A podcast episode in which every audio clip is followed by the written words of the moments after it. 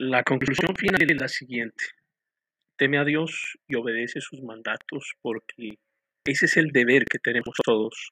Dios nos juzgará por cada cosa que hagamos, incluso lo que hayamos hecho en secreto, sea bueno o sea malo.